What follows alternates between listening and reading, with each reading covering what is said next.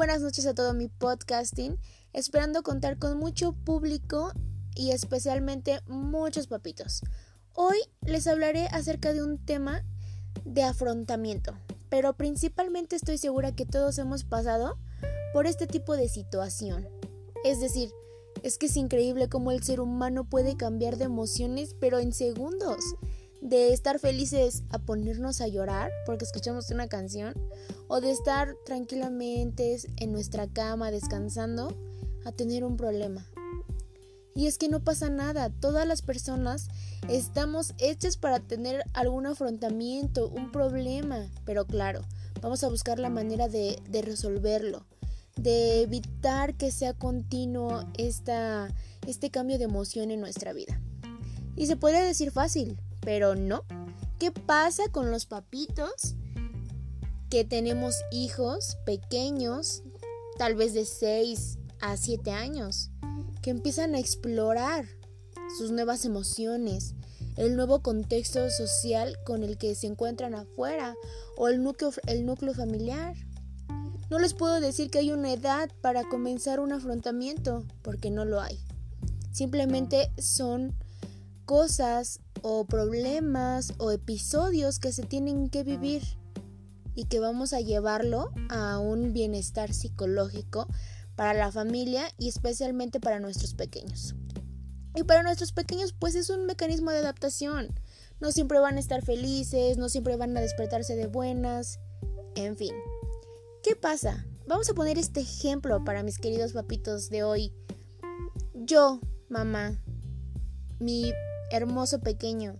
Lo dejo jugar videojuegos hasta las 7 de la noche para que descanse. Papá, la princesa de la casa, ¿qué pasa cuando no estamos de buenos papás? Y a la princesa de la casa, papá ya le gritó para que recoja su cuarto.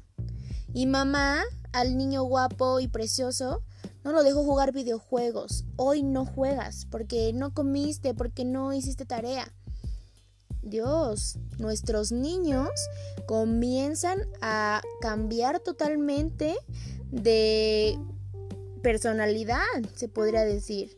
Empiezan a enfrentarse situaciones que tal vez nunca o que no están acostumbrados a que los padres se contradigan a lo que tienen establecido como familia. Entonces nuestros niños pues comienzan a esas emociones pues no agradables, rencor, frustración, enojo, ira, no saben qué hacer porque mamá, papá los regañó. Pero papá, no te sientas mal. Es un proceso por el que se tiene que pasar. Es una actitud defensiva de tu pequeño. Pero tú eres el exterior, el que pondrá entre la barrera de continuar con esa emoción dañina a calmar las cosas, a generarle confianza, a que todo vuelva a la normalidad.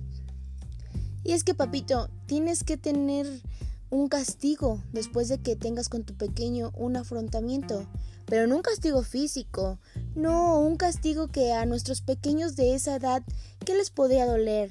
¿Sabes? Hoy te portaste mal, tu castigo es no sales a jugar bici con tus amigos.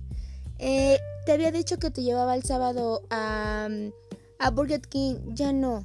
Este tipo de castigos harán que nuestros pequeños mm, reaccionen a que su consecuencia de alterarse estuvo mal. Y ya no lo volverán a hacer probablemente. Como bien dijimos, es algo que debe de pasar, no en nuestro día a día, pero claro que una vez va a pasar. Y es que para todo esto, para que no haya una depresión, ni por parte de ti, papito, pero tampoco queremos eso para nuestros pequeños. Es por eso que vamos a buscar estrategias de cómo solucionar estos pequeños afrontamientos que nos vamos a encontrar con nuestros pequeños. Pero eso sí, afrontar una situación no significa hacerlo siempre de manera correcta. No siempre va a solucionarse como te lo estoy planteando. Claro que va a haber problemas más fuertes que un grito.